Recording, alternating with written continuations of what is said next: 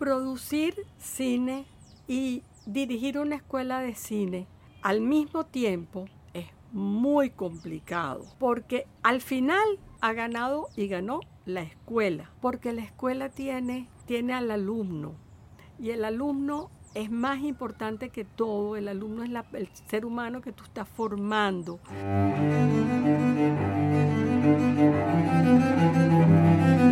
Voces del cine venezolano, una mirada crítica y reflexiva hacia el pasado de nuestro cine y un legado para las generaciones futuras en las voces de sus propios autores y protagonistas. Voces del Cine Venezolano está patrocinada por el Centro Nacional Autónomo de Cinematografía, CENAC, y Producciones Omar Mesones para Zona Cine Caracas. Y para el episodio de hoy contamos con la presencia de nuestra invitada especial, María Cristina Capriles. Y como siempre, quien les habla, su anfitrión, Omar Mesones. El nombre de María Cristina Capriles ha estado vinculado desde hace muchos años a la actividad cinematográfica en Venezuela. Ha sido productora ejecutiva de La Boda de Telma Gurgelles, una de las películas más emblemáticas y significativas de nuestro cine. Sin embargo, quizás su labor más importante ha sido su rol como formadora de nuevos talentos a través de su escuela de cine Cine TV institución que acaba de cumplir 40 años de labor ininterrumpida, teniendo a María Cristina Capriles como fundadora y directora de este importantísimo proyecto de formación. María Cristina, bienvenida. Muchísimas gracias, Omar, por esta oportunidad de poder contar algo de lo que yo he hecho, de lo que me siento realmente orgullosa. Y que ha sido mucho, María Cristina. Yo estoy eh, realmente impresionado con el currículum que me hiciste llegar hay muchísimas cosas que no tenía idea que, habías hecho. Tienes una importante actividad como, como escritora, que, nos que creo que muchos no lo, no lo conocemos y que bueno, esperemos que tengamos oportunidad de hablar un poco sobre, sobre esos aspectos. Pero mientras llegamos a ese punto, vamos a comenzar como solemos hacerlo ya en este programa y que tú conoces, que es remontarnos un poco en el pasado y eh, que nos hables de cómo, de cómo fue tu niñez y si ya en ese momento de alguna manera había algunos indicios de lo que sería tu posterior pasión por el cine y por las imágenes. ¿Cómo, fue la, niñez de María Cristina Capriles? Fue muy feliz. Tuve un hogar maravilloso. papá y mamá fueron muy unidos. Nosotros fuimos cuatro hermanos. Hace poco falleció una, pero todavía estamos tres y eran muy estrictos, demasiado. Yo que era la mayor sufrí, sufrí mucho, porque yo era rebelde y no me dejaban.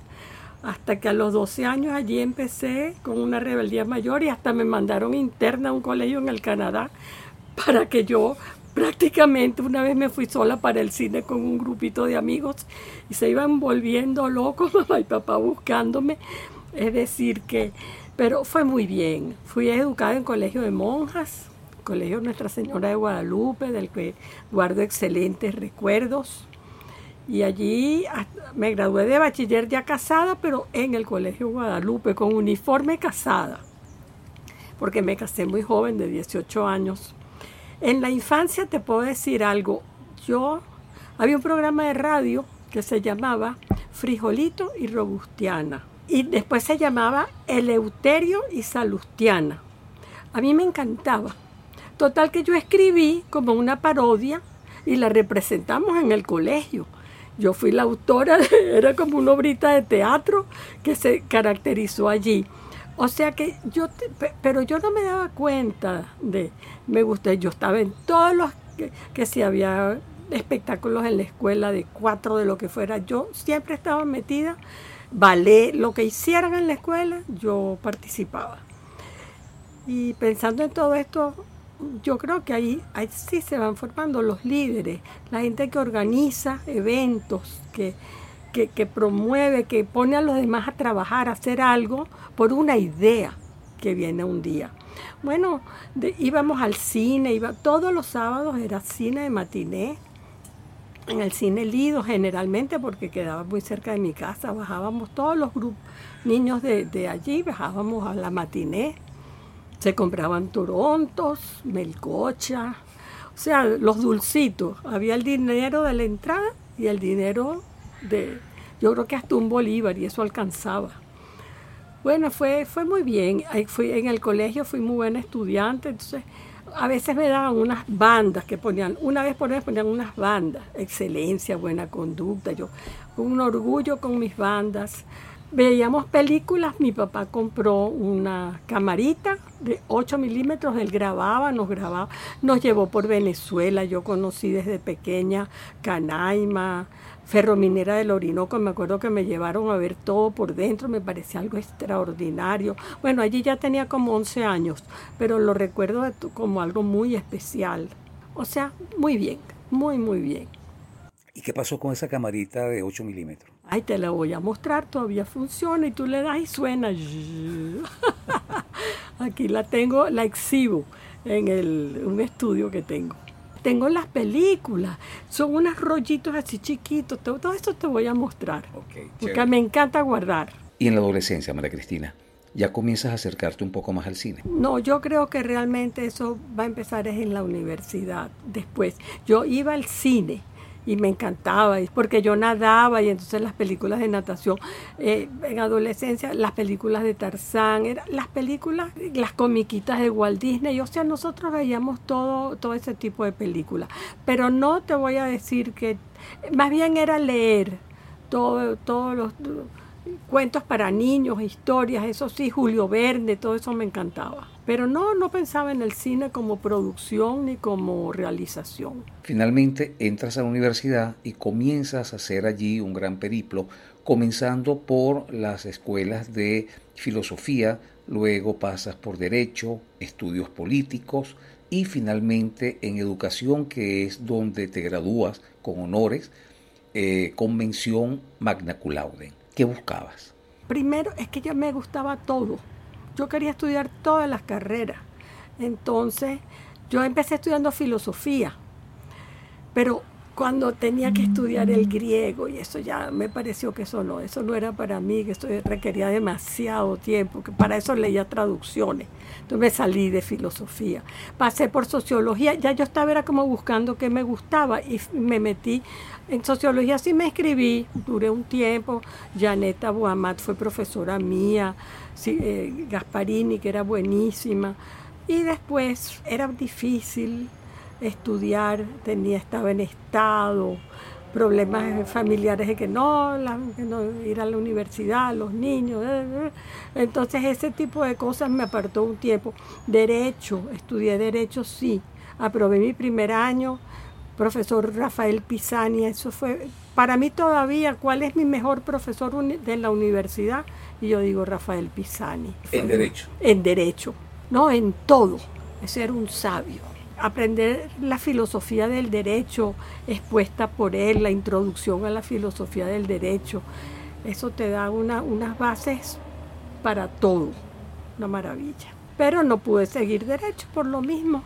Yo creo que las mujeres tienen una etapa de la vida que es bonito si, si se casan tan jóvenes que puedas disponerte un tiempo para tener su familia, pero después hay que volver a la universidad, que fue lo que hice, y volví a la universidad y allí entonces sí empecé educación, la escuela de educación y ha sido una maravilla, yo amo esta profesión. Luego haces posgrado en, en París, en la Universidad París 13. Sí, eso fue sumamente importante. Yo me acuerdo que me, me ofrecieron una beca, el Consejo Científico y Humanístico de la Universidad Central, por haber sido magna cum laude, me toca, yo ni siquiera sabía que eso daban de premio una beca. Cuando lo supe un día, una de las muchachas de, del control de estudios, mira, tú tienes una beca. Y yo, ¿qué? Y yo me acuerdo que lo comenté con Telman. Telman, me están ofreciendo una beca. María Cristina, una beca no se rechaza. No se rechaza nunca. ¿Te como ella? Sí, me dijo así. Entonces, yo, o sea, yo no estaba buscando beca yo no pensaba ir, pero la beca llegó sola y coincidió con algo maravilloso que Luis Alberto Machado, el ministro de Desarrollo de la Inteligencia, también coincidencialmente y en el mismo momento me propuso que fuera a Francia en, un grupo que él formó con Patricia Van Dalen, Nicole, una, muchacha, una psicóloga francesa y yo, éramos tres, para trabajar con Jacob Agam en su estudio para desarrollar educación visual. La educación visual porque él era, es uno de los artistas cinéticos, gran competidor de Soto. Eh, él se siente que él es el padre del cinetismo y entonces una rivalidad con Soto porque para nosotros Soto es el padre del cinetismo. Entonces, conocí a Gama, excelente artista, pero con un carácter terrible. Y día con Agama apenas empezamos a trabajar porque él quería que yo firmara un contrato con él en el que decía que todo lo que yo hiciera de ahora en adelante que se relacionara con visual y niños, educación infantil. Para, yo hacía televisión infantil ya en Venezuela. Entonces, que eso pasaba era propiedad de él porque yo iba a tomar su método. Porque no firmaba eso. Y eso no para mí no me habían contratado para eso. Entonces, Hablé con Luis Alberto Machado por teléfono. Yo en un teléfono y hágame en otro teléfono llamándolo también el pobre ministro. Total que el ministro me dijo, no, tú terminas tu contrato de un año que tienes allá y vas a hacer representaciones del, del método de desarrollo de la inteligencia en Francia. Y bueno, no, no trabajas con Agam y las otras dos sí siguieron. Entonces allí yo aproveché apenas, estuve, le hice varias cosas en ese sentido, por supuesto, empecé a conocer las universidades allá. Entonces ya yo elegí dónde yo quería estudiar. Entonces tuve la oportunidad de estar dos años y meses en Francia y fue un periodo maravilloso, maravilloso, porque la experiencia que da vivir y trabajar y ya como profesional también en Francia eh, es algo invalorable. ¿Qué estudiaste? Se llamaba audiovisual y telemática, porque no había audiovisual me metí en varias escuelas también buscando. Yo también estuve como contor delfina con Jean Roche este, en Nanterre, pero estuve poquito tiempo allí. Eso no, no me interesaba tanto. Yo, yo quería más irme hacia el lado de la televisión. Para mí es la imagen, lo audiovisual. Y es, aquello era un cine, eran documentales, los países africanos. Entonces un día, Omar, esto es lo más maravilloso que me pudo pasar. Yo estoy en mi apartamento viendo televisión y empiezo a ver en la pantalla unas imágenes que yo nunca había visto, nunca. Aquello era animación, pero era una animación diferente, hecha a partir de objetos. Había, por ejemplo, cartas, barajas, de estas que, se, que tú sabes cuando una fila que se van cayendo. Bueno, y eso hacía así, se movía sinuoso, aparecían figuras, se elevaban en la pantalla, recorrían, y dije, ¿esto qué es? Yo, eso fue un programa larguísimo de un gran francés animador que se llama Jean-Christophe Averti, y yo dije, yo quiero conocer a este hombre yo quiero, yo quiero aprender a hacer eso. Y yo conseguí que me dieran la beca para ser pasante con él. Tres meses que duraba producir un programa, porque un programa de eso se hacía tres meses de estudio todos los días. Allí se requiere el director, él como director que no toca las máquinas ni los equipos. Y un director técnico que es el que sabe eh, hacer el croma, era chroma key, estaba empezando el chroma key, todo era con chroma key. Como siete capas de imágenes una sobre otra, aquello fue fascinante. Yo le tomé fotos a todo lo que yo iba viendo. Yo tengo todo eso registrado en álbumes de fotos que están por allí. La tutora que yo tenía en la universidad para la tesis me ayudó también a conseguir eso. Habló con el Ministerio de Relaciones Exteriores de Francia, que fue el que me pagó esa otra beca, porque esa pasantía en la SFP, que duró tres meses, era pagada, era carísima, porque allá eso es caro, pero ellos lo pagan y me lo pagaron a mí. Entonces yo tenía la beca para vivir, porque la universidad era gratis y luego la pasantía que hice pagada por el gobierno francés. Y soy muy agradecida. Eso es algo que me enriqueció para siempre y me hizo cambiar mi visión de, hacia dónde iba el mundo. Entonces logré también meterme en el Instituto yo me metía en todo, en el Instituto Nacional Audiovisual de Francia. Allí pasé cinco meses también. La tutora de tesis me, ayudaba a que me dieran entrada en todas esas partes. Entonces me dejaron entrar allí, realización de trucaje, que es esto mismo, trucaje eh, todo en video.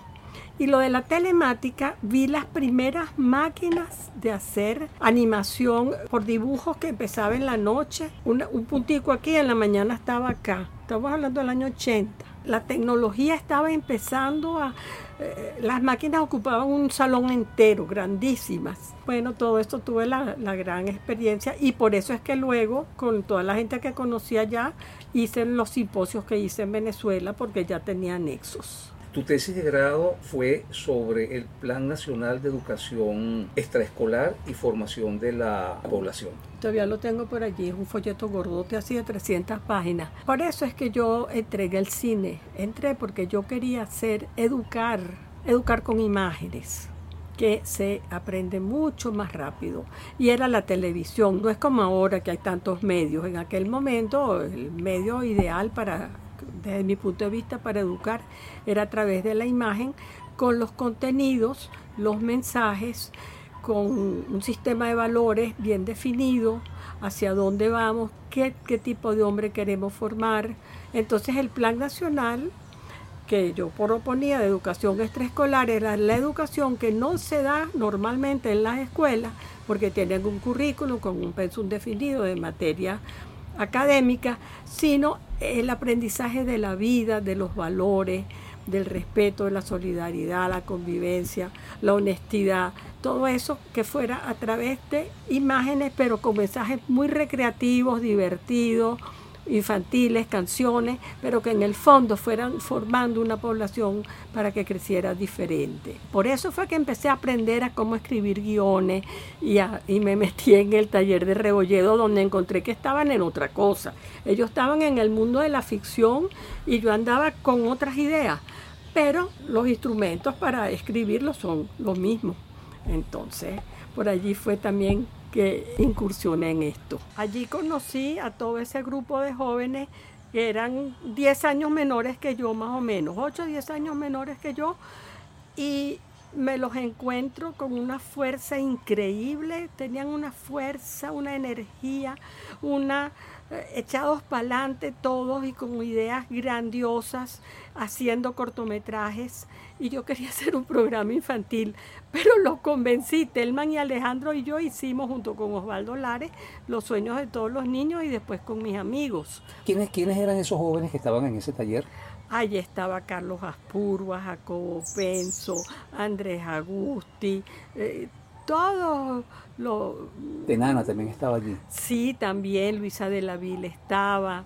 Carlos Rebolledo era el conductor, pero allí los que hablaban eran los jóvenes. Y yo estaba para lo mío que era diferente, pero era necesario porque el cine no es solo ficción, es documental, es animación, eh, y, todo lo que se da en televisión, todos los programas tienen su guion, entonces hay que saberlo hacer para que pase el mensaje que el guionista quiera ofrecer. Televisión educativa, María Cristina. Bajo ese concepto produces los sueños de todos los niños. Todo lo que tenía que ver con comunicación me interesaba muchísimo. La educación y la comunicación para mí tienen que estar de la mano todo el tiempo. O sea, ser comunicador es ser educador y ser educador es ser comunicador. Yo entonces quería programas infantiles, yo quería ser infantiles y mi meta era hacer un programa infantil para empezar sembrando allí los valores y lo hicimos con dos de los miembros de ese taller de Rebolledo que fueron Alejandro García, Telman Urgelles y yo. Creamos los sueños de todos los niños y se hizo un piloto en el año 78, más o 77, más o menos, en el canal 8 se hizo ese piloto. Me dieron unas cartas para que yo consiguiera el patrocinio. ¿Tú que iba a conseguir yo patrocinio? Cuando ahora tú haces todo por internet, pero seis cartas para que yo llevara seis sitios distintos. Total que no se consiguió el, el financiamiento para hacer eh, los sueños de todos los niños. En el año 1979 diriges la revista infantil Con mis amigos, con guion de Telman Urgelles. Después con mis amigos fue una revista muy larga, de 30 capítulos de media hora de televisión. entonces yo era la productora de eso y trabajábamos bien. Yo soy muy organizada, muy superviso todo, todos los detalles, todo hay que hacerlo, el control y al mismo tiempo participando con todos, apreciando el arte de cada uno, porque hay muchos directores, el, el, respeto por el vestuarista, por el actor, el respeto por todo. Ahí sí que investigué. ¿Y sabes lo bonito? Que como yo estudié educación en la parte de planificación de la educación, planificación, que es la organización, y la tecnología educativa también, yo empecé a aplicar todos esos conocimientos, la parte teórica de la planificación aplicada a la producción. Porque hay que, para producir, hay que planificar, hay que organizar, hay que hacer presupuesto, cronogramas, organigramas, todo eso. Entonces simplemente yo lo fui adaptando de uno al otro y conocí que había contabilidad de costos que ni tenía idea, busqué a un contador, hicimos los presupuestos de una serie de 26 capítulos que era medio año, que eso las series eran de o 52 semanas al año o 26 o 13, esa es la manera como estaba yo enfocada hacia la televisión educativa pero recreativa y con muchas canciones. Grabamos música, se hicieron muchas cosas. Luego de toda esta experiencia previa produciendo televisión educativa para niños, en el año 1980 eres la productora ejecutiva del largometraje La Boda de Telma Gurgelles. Fue una grandísima experiencia, fue fortísimo. Es un trabajo era de seis o yo creo que fue al final como ocho semanas. Las contrataciones de todas las personas que Telman elegía todo. La parte mía era más que todo de oficina, de organización, de llevar, el de llevar los pagos. Me acuerdo lo terrible que era los pagos los días, de fin, los viernes, ir al banco y salir con una cartera inmensa llena de billetes para empezar a distribuir los sobrecitos para cada uno de los técnicos, la, comida, organizar las comidas, las actrices que querían dieta vegetariana, las que no querían esto de la comida. O sea, yo eh, allí sí aprendí ese tipo de detalles pequeños que no tenía idea, porque en el cine son muy exigentes en, en todos esos detalles y mm, se nos acabó el dinero en la cuarta semana, cómo buscar más dinero, se buscó el dinero, se consiguió. O sea, hay que resolver problemas grandes, los problemas de la logística, los traslados, con el fotógrafo también, eh, estamos hablando del año 80, allí problemas de que si el fotógrafo es fotógrafo con cámara, fotógrafo sin cámara, de quién es la foto entonces, aprendí mucho. Y luego todo eso que yo aprendí guardo siempre los documentos, eh, me sirvió para preparar las planillas de producción que adapté para la Escuela de Cine y Televisión para enseñar a los estudiantes a organizarse y planificar previamente en utilería, en escenografía, en, locaciones, en todos los aspectos que hay que cubrir para hacer una producción. Año 1983 fundas la Escuela de Cine, mejor conocida por todos nosotros como la Escuela de Cine de María Cristina Capriles, una de las instituciones que ha tenido mayor impacto en la formación no solamente de cineastas, sino también de técnicos cinematográficos. Tuvimos muchas reuniones planificando cómo iba a ser la escuela, qué nombre iba a tener la escuela, quiénes iban a ser los profesores. Y todos los cineastas apoyaban el nacimiento de la escuela. Las primeras clases las dieron Carlos Rebolledo, Juan Santana, Mauricio Wallenstein, Mario Handler, eh, Simón Flessler, que, era sonidista, Doblur Gasten también, porque también dábamos publicidad. La escuela fue un centro maravilloso. Pero estábamos en San Bernardino, nos dio sede por unos meses gratuita y luego era arrendada. Fernando Bianco.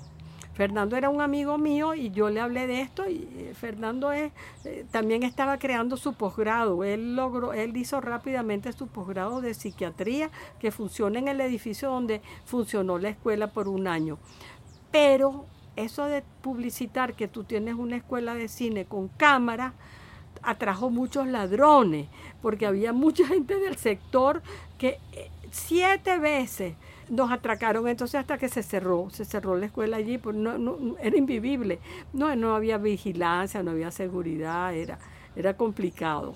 Pero después la seguimos abriendo, nos ayudó la, la, Alianza Francesa y dimos clases en la Alianza Francesa que estaba en Los Caobos. Y así la escuela se ha mudado diez veces, porque no tener sede propia en una escuela es un problema. Yo recomiendo que el que funde una institución piense en su sede propia. Producir cine y programas de televisión, o sea, producir audiovisual y dirigir una escuela de cine al mismo tiempo es muy complicado porque al final ha ganado y ganó la escuela, porque la escuela tiene, tiene al alumno y el alumno es más importante que todo, el alumno es el ser humano que tú estás formando, que pone su confianza en ti, en que tú lo vas a llevar hasta su graduación. Entonces una escuela no se puede cerrar, una escuela no se puede cerrar nunca. Y el que es propietario, creador o fundador de una escuela, eh, puede buscar un director, pero ese director, eh, para tener tiempo libre y poder producir, primero que no es fácil conseguir un director para una escuela de cine si no le ofreces una, una, remuneración sumamente importante. Y esta escuela que yo he tenido ha sido una escuela modesta, en siempre hemos mantenido precios más o menos modestos y las personas les ha costado y les cuesta pagar los estudios porque no tiene subvención del Estado ni de ninguna institución ni fundación. Así que la escuela buscaba, yo decía, estoy en busca de un director, era para yo poder producir más. Pero está bien, lo que resultó está bien, fue lo mejor. Hoy en día sí, está mi hijo Rubén Rivero que lleva adelante la escuela online, porque ya esta escuela sí no es para mí. La escuela online es otra metodología y son otros tiempos y ahora yo estoy más libre para, para producir. Ya tengo planes de nuevas producciones. María Cristina, la escuela creo que se ha caracterizado por haber aprendido a superar muchísimas dificultades a lo largo de, toda su trayectoria. Como tú lo acabas de decir hace poco, se tuvo 10 sedes durante estos 40 años. Pero además de eso, tuviste que enfrentar, la escuela tuvo que enfrentar el duro embate de la pandemia en el año 2020, el COVID-19. ¿Qué, ocurrió durante ese año? ¿Cómo, ¿Cómo logró la escuela sobrevivir a ese golpe tan fuerte y de qué manera, qué, caminos ha tomado a partir de ese momento. A nosotros nos afectó mucho eh, la pandemia, pero la pandemia no tiene la culpa totalmente de, de, de, las dificultades finales de la escuela cuando estábamos en la sede de los Caobos, en el edificio Cámara de Comercio, donde teníamos un piso entero de más de 300 metros, ya teníamos estudio de televisión, una excelente biblioteca, porque la crisis económica del país ya venía golpeando muy fuerte, no solo a la escuela, sino a muchísimas instituciones. Esta crisis económica, eh, ¿en qué redundaba? En que no hubo más becas, en que no hubo más apoyos, en que el poder adquisitivo de la población había disminuido, en que los jóvenes ya se estaban yendo del país. Entonces fueron disminuyendo el número de alumnos. Paralelo a eso, simultáneo llega la pandemia. Los alquileres del local eran muy elevados y los habían ido subiendo. Felizmente yo avisé que nosotros no, no, podíamos seguir. Nos dieron un tiempo largo, tranquilo, en que solamente pagábamos el... Um, el condominio y no el alquiler, pero eso fue por un tiempo, una ayuda y la escuela se tenía que mudar de ese sitio, no podía mantener la sede. Entonces, con Vilma Ramia, que generosamente nos ofreció a un precio muy eh, irrisorio un espacio para que la escuela pasara eh, digamos, como una especie de convenio con ellos en el Ateneo. Estamos en esa sede nueva en el Ateneo como sede, digamos, fiscal. Pero realmente la escuela sí a esto se debe a mi hijo Rubén. Allí sí consiguió la escuela, aunque él no sea director titular, pero es el verdadero director de la escuela online. Él lleva adelante. en la escuela una vez dimos talleres de Cisco. Fuimos Cisco Academy en la Escuela de Cine y Televisión buscando otras alternativas que lo manejó Rubén. Entonces él sabía muy bien cómo, él es matemático, cómo organizó en menos de 15 días la escuela pasó de ser presencial a online. Todo el contrato con Google, Classroom, la cantidad de aplicaciones que hay que conocer. Entonces allí ya yo me quedé rezagada. Ya entro y veo y sé cómo es, pero esa ya no es la escuela.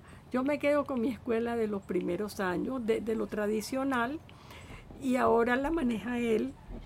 Y ahora que la escuela es virtual, eh, María Cristina, eh, los alumnos de, de dónde provienen, dónde viven.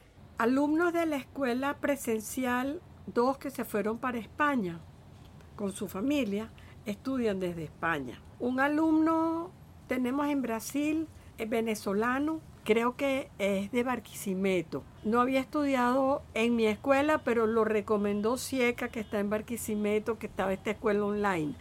Es decir, nosotros estamos abriendo un mercado nuevo, diferente. Los alumnos de hoy de la escuela son de Maturín, de Puerto Ordaz, de Cumaná. Hay una muchacha de Cumaná que es genial las cosas que está haciendo en video, increíble. Este, es otra manera de estudiar. Los profesores han tenido que aprender. Los de más edad les cuesta mucho trabajo muchísimo. Rubén les tiene que explicar 100 veces, pero tiene paciencia y se los explica cómo tienen que hacer. Entonces la escuela está online y esperemos que pronto sea más conocida en diversos países para aumentar el número de estudiantes. O sea que nos afectó el COVID, sí, nos afectó muchísimo, pero la escuela está viva. La magia del gato mismo. La magia del gato mimo se llama el proyecto Mimo. Allí hay mucha autoría de Alejandro García Pérez, quien falleció. Él concibió este gato mimo, él tenía ideas increíbles, era una, una explosión de creación en ideas todo el tiempo. Y yo era la que las podía poner en práctica, porque hay personas que son muy creativas y entonces te explotan de ideas, pero después, ¿cómo la realiza? Entonces, María Cristina podía organizarlo. Y se hicieron, pero como yo quería hacer televisión y él quería hacer cine, entonces se hicieron dos adaptaciones más o menos con el mismo personaje, un corto en 35 milímetros de 15 minutos, que ahora lo digitalicé y ahora y quedó bien, y un cortometraje de veintitantos minutos para televisión. Año 1992 diriges Macuro. Macuro, Tierra de Gracia, es un documental que marcó mi vida. Yo fui a conocer a Macuro por conocer un sitio de Venezuela. Yo estaba casada con un francés y como francés le encantaba meterse por todos los rincones y terminé de conocer, mi papá ya me había enseñado el país, pero con, eh, con René Pierre conocí muchísimo más. Fuimos a Macuro y aquello fue fascinante. Y conocimos a la gente, yo siempre hablo con la gente. Y ese, yo empecé a filmar, pero cuando yo empecé a, a, como un recuerdo de un viaje, pero que va, eso fue, terminé haciendo un documental en donde hay como siete partes. Está la, la, la alimentación, qué comen en Macuro, cómo cocinan, cómo es la agricultura y la ganadería en Macuro, cómo es la escuela, cómo es la salud, cada las maestras, quiénes son las maestras, cómo viven los niños. Entonces, este conocí a la gente poco a poco. Terminé siendo la madrina de Nelson Cedeño, un niñito de Macuro que al que le regalé una carretilla roja y después él se vino a Caracas conmigo, la mamá me lo dio para que yo lo educara. Tenían un grupo musical maravilloso y cantaban, hacían los, Hervidos en el río, y luego esas mismas canciones las, las grabé cantadas en el bote, en el puerto, pero navegando. Eh, Macuro, siete viajes a Macuro para... ¿Y con quién, quiénes me ayudaban? ¿Quiénes hacían la cámara? Alumnos de la escuela. Uno que es famosísimo hoy en España, Gabriel Guerra, hizo la cámara. Gabriel hoy es director de fotografía, muy conocido, vive creo que es en Barcelona. O sea que los jóvenes de la escuela participaron todos en Macuro, los de aquella época. En el año 1995 produces Cosechando Futuro. Cosechando Futuro fue al mismo tiempo cine y fue televisión. Se hizo con la idea de que fuera salas de cine en un, tres minutos solamente y pasó por todos los cines de Venezuela. Y luego se hizo un programa en Betacam y se pasó por Telecine. Lo tenemos en 16 milímetros también y lo tenemos en Betacam y ahora está en digital es la historia de los 20 años de Funda Ayacucho. La Escuela de Cine y Televisión en, aquella, en ese año y, esos años antes del año 99 tenía becas que recibía de Funda Ayacucho.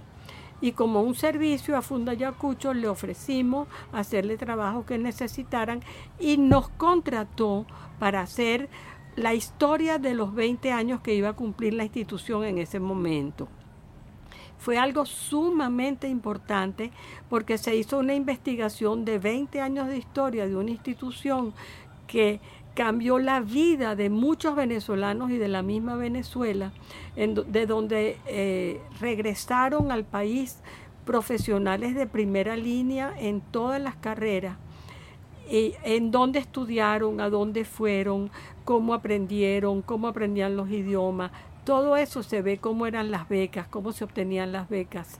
Eh, eso está, y hay testimonios de algunas personas, algunos ministros inclusive en aquel momento, que habían sido becarios de Funda Yacucho y ellos cuentan su experiencia. Eso es un documento histórico en Venezuela. Además de haber participado en importantes simposios internacionales como invitada, eh, también tuviste la oportunidad de organizar y desarrollar importantes simposios internacionales acá en Venezuela. ¿Podrías comentarnos un poco sobre esa experiencia? Con muchísimo gusto e interés te quiero contar qué pasó con los simposios. Algunos me invitaban a mí y yo vi la mecánica de cómo eran los simposios internacionales, pero yo quise hacerlos yo en Venezuela para atraer a tantos profesores interesantes que yo había conocido, para que ellos divulgaran acá los últimos conocimientos y las investigaciones que se estaban realizando. Y tuve mucha suerte porque al principio fueron, yo en total se he organizado cinco simposios internacionales uno tuvo más de 20 invitados y asistían de Venezuela los más destacados profesionales para exponer sus ideas. Fueron todos grabados en video y el audio y el video muy bueno.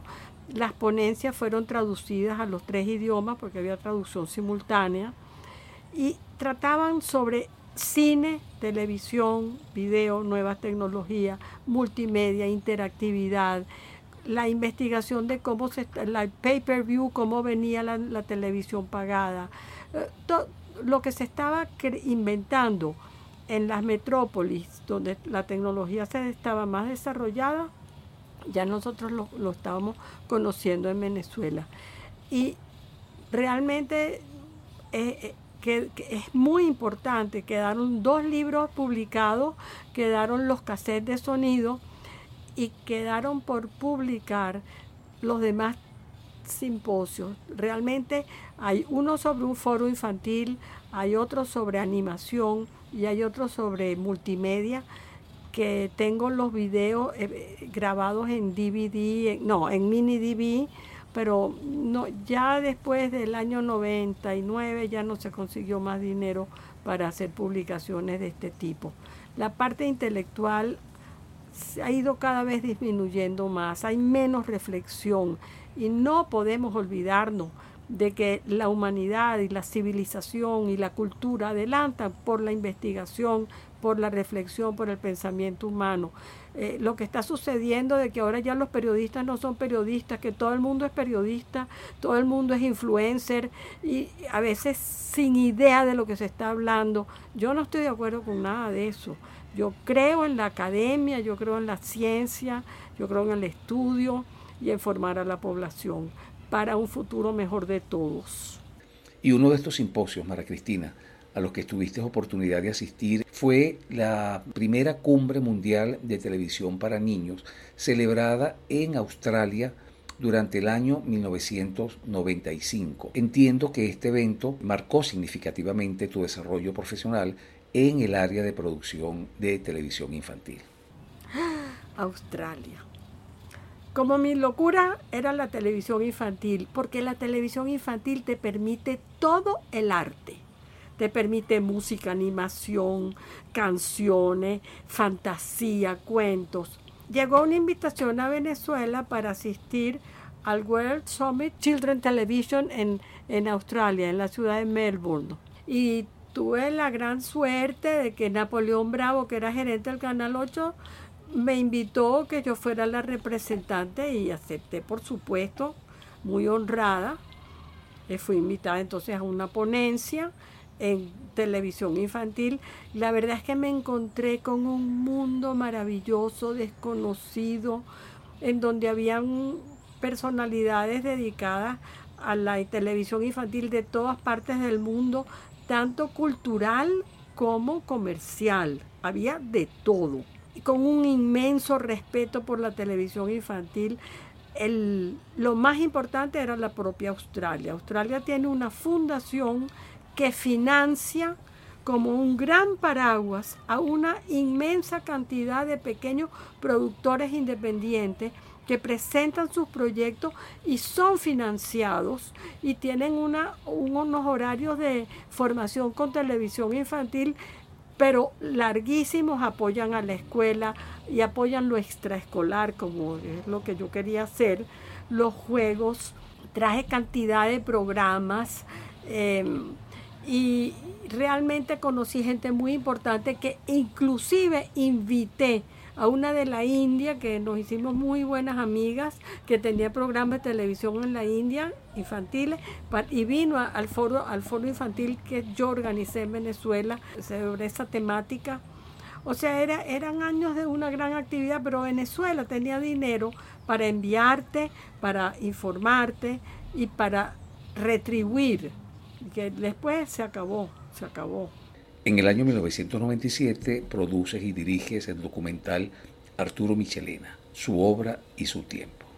Sí, yo era escritora de cuentos para niños, tenía publicado Aventuras de Botica Dulce, tenía Blanquita y Pintada, Historia de dos Palomitas, que trata de la libertad, y yo quería seguir haciendo libros para niños y me encantaba Arturo Michelena y como el Banco Industrial tenía una colección maravillosa, Arturo Michelena fui a proponerle a la directiva que yo quería hacer un libro de cuentos para niños sobre Arturo Michelena. No me contestan y después me llaman y me dicen que sí, les pareció muy bien, pero que lo hiciera para adultos y que lo hiciera este entonces yo no sé si me propusieron ellos yo les propuse hacerlo en tres idiomas ah perfecto entonces lo hicimos el libro en español y tiene en el mismo libro dividida cada página en tres una columna en español, una en francés y una en inglés.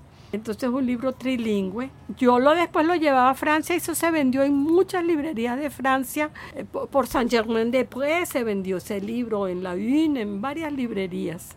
Cuando yo terminé el libro, bueno, yo estaba maravillada de Michelena. Yo conocí a Michelena porque cuando se investiga y, y hablé con el el director del Museo Arturo Michelena, y que me contó cuentos de las tenias y conocí a la familia, los descendientes. Entonces yo quería hacer el video y le propuse al Banco Industrial y me dijeron que sí. Y el video de Michelena es mucho más rico que el libro porque no es la colección del Banco Industrial nada más. Es Michelena por todas partes, por todos los eh, propietarios privados que tienen obra de Michelena Y entonces un día yo veo retratado, está en el Universal, una foto de Julie Restifo y Javier Vidal, pero igualitos a los cuadros de Michelena. Y de ella idéntica a Lastenia y él idéntico a Arturo Michelena, los dos jóvenes, claro, en aquel momento. Y yo dije, estos tienen que ser mis actores. Y yo lo quiero dramatizado. Entonces yo no los conocía personalmente, pero yo era amiga de Carolina Marín y Carolina, Carolina, no, eh, yo los Carolina los llamó y después yo los llamé y sí, como no, y ellos fueron los protagonistas de Arturo Michelena y Lastenia. Eso es un video de 50 minutos es como un cortometraje, está hecho como cine, pero al mismo tiempo está en la cronología lleva toda la historia de la vida de Arturo y de Lastenia. ¿Tú piensas que el cine en general o el cine venezolano debería ser parte del pensum estudiantil en Venezuela? Claro que sí, porque el cine es arte. Si nosotros enseñamos escultura, enseñamos pintura, literatura, música, porque no se va a enseñar cine. Además es un lenguaje. Y como lenguaje es una expresión humana. Y hoy ya todo el mundo se está expresando con imágenes. Bueno, vamos a utilizarlas bien. Apreciar el arte que hay en el cine y procurar que cada vez el cine sea más arte. Pero el cine también es tecnología. Hoy en día cada vez más el cine, eh, los efectos especiales, la animación. O sea, tiene tanto que sí sería muy importante que el cine forme parte de, del conocimiento humano y de la expresión humana. La fotografía igualmente. María Cristina, nosotros somos parte de una generación que ha visto una importante evolución tecnológica dentro del mundo audiovisual. Hemos pasado de, las salas de cine al cine streaming, que lo vemos en las computadoras, en los televisores de nuestras casas, incluso hasta, en los celulares. Hemos pasado las enormes cámaras ARRI a los pequeñísimos celulares iPhone que tienen una calidad extraordinaria de imagen y con los cuales además se han hecho más de, de un largometraje de manera en términos profesionales. Hemos pasado del, de la película, del soporte de 35 milímetros a el soporte del cine digital. ¿Qué crees tú que ha habido de, de bueno y de malo con todos estos cambios? ¿Qué piensas tú que hemos ganado y hemos perdido? Interesante la pregunta. Yo creo que hemos ganado porque es la es una revolución tecnológica lo que ha sucedido la hemos vivido, la hemos ido viendo.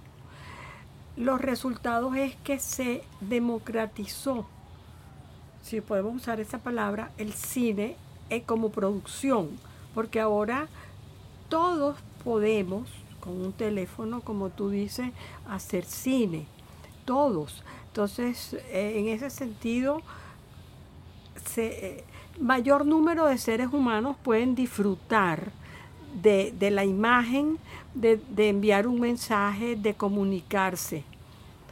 Eh, yo creo que es positivo, yo no creo que hemos perdido nada, no, aunque el placer de, sí, cuando nosotros nos reuníamos con amigos y íbamos a ver una película y, se preparaba tal día, vamos a ir a ver tal película, el estreno en tal cine. Eh, eso ya es menos frecuente, muy poco frecuente.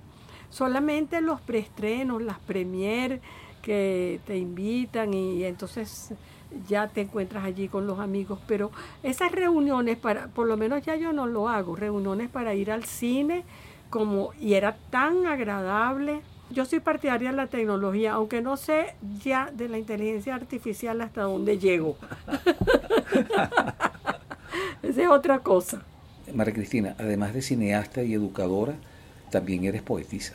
Bueno, he escrito poesía en momentos en que los sentimientos están a flor de piel, hay necesidad de decir algo. He escrito y, guardo, eso guardo todo lo, que he escrito. Em, una vez eso fue distinto, me iban a operar de las amígdalas y escribí algo de que todos somos agalludos. Eh, eso era echando los grandes agalludos se llama. Y cuando voy al consultorio del doctor una vez, me encuentro que lo tenía colgado en la pared. El poema. el poema, sí, de los grandes agalludos, sí. No, pero eh, eh, eh, reflexivos de amor, de sentimientos. Una niñita que me nació muerta, le escribí también. Son hechos y, escribir pequeñas leyendas para fotografías que a veces se vuelven poema también. Eso es lo más fácil. Las leyendas en las fotografías como en forma de poema. También ha sido fotógrafo. A eso me encanta. Eh, toda la vida desde chiquitica y cuando me dejaron interna en Canadá a los 12 años, me regalaron una camarita Kodak de aquellas que eran cuadraditas que parecían, parecían este dado. De allí en adelante toda mi vida es una fotografía, toda. Pero cuando me compré Alejandro García, en, él fue después a estudiar en, Londres, y no, yo lo fui a visitar, estaba él con, Marle, con Marlene y su niña, y me llevó a comprarme mi mejor cámara. Cuando por fin me compré una cámara que él sabía mucho más de fotografía que yo. Y entonces me volví una autodidacta con los manuales cómo me costaba trabajo, pero aprendía con los manuales y toda la vida he hecho fotografía. Una vez me publicaron unas fotografías mías en una revista que se llama Seis Toro 6 de España, de corridas de toro en, en Mérida. O sea, y las fotos de la escuela, ahora estoy haciendo un documental sobre la escuela de cine y televisión que se llama Contraviento y Marea. Como yo guardo todas las fotografías, antes eran en papel, luego esas se digitalizaron, más las digitales, está, el documental está armado a base de una historia real, porque están las personas con su foto. Y es foto, foto, foto, foto, foto. Mucho trabajo de archivo. Y ya para finalizar, María Cristina, tenemos unas preguntas que son un poco de carácter personal. Fíjate, eh, si tuviera que seleccionar, que escoger un libro, un solo libro, ¿qué libro sería? El diccionario. Para mí el mejor libro, la palabra, el diccionario. A mí esa pregunta, eh, yo no sé, creo que fue eh, una de las preguntas secretas que tiene la televisión, que cuál es mi libro preferido. Y ese día contesté el diccionario. A ti te contesto igual, el diccionario. Si tuvieras que escoger una película, ¿cuál sería? Lo que el viento se llevó. ¿Un director de cine? Telma Urgelles. Telma Urgelles. Tremendo piropo Yo digo, no, es que mira, Telman y tantos otros que nacen en Venezuela, en países del tercer mundo, en países subdesarrollados, no tienen las posibilidades de demostrarle al mundo las capacidades que tienen. Estamos limitados. Un cantante. Pavarotti. Un personaje de la historia que te gustaría o te hubiera gustado conocer. Una mujer francesa, Simone Veil. disculpa la ignorancia, no la conozco. ¿Quién es? Mira, Simone Veil es un político francés de primer nivel, una mujer que ha estado eh, después de la posguerra y hasta, hasta hace en los años 80. Yo soy francesa y yo me siento orgullosísima de que mi nacionalidad francesa está firmada por ella. No sé qué cargo tenía en ese momento, pero ella ha ido acompañando a varios presidentes y ella siempre en el ramo político y cultural sumamente destacada. ¿Una época en la que te hubiera gustado vivir o pasarte una temporada? Esta, la mía, mi época. La verdad es que ha sido sumamente interesante. Hemos vivido la revolución tecnológica completica. Haber vivido eso es un, un privilegio. Yo empecé, imagínate, con las camaritas de cine que te voy a mostrar ahora de 8 milímetros y ya hoy en día los teléfonos y tantas otras cosas. ¿Algo de lo que te arrepientes? De nada. Me arrepiento de nada. Todo lo que he hecho lo he hecho a conciencia. ¿Algo de lo que te sientas muy orgullosa? De la escuela. Tú sabes que yo digo que la escuela de cine y televisión es mi mejor producción. Bueno, María Cristina, de verdad que ha sido un encuentro formidable, magnífico. De verdad que estamos y personalmente estoy muy agradecido que hayas compartido con nosotros todos esos recuerdos y todas esas vivencias. Bueno, y muchísimas gracias por estar con nosotros. Yo te doy las gracias a ti, Omar. Cuando anoche yo decía, bueno, mañana esto casi que parece un psicoanálisis. Me van a preguntar de mi infancia, de mi adolescencia, de mi juventud, de mi vida. ¿Qué, ¿Cómo es esto? Y ha sido tan grato, tan sencillo. De verdad que te doy las gracias por, por esta oportunidad que es como pasar una, una película de la vida. Muy bello. Gracias.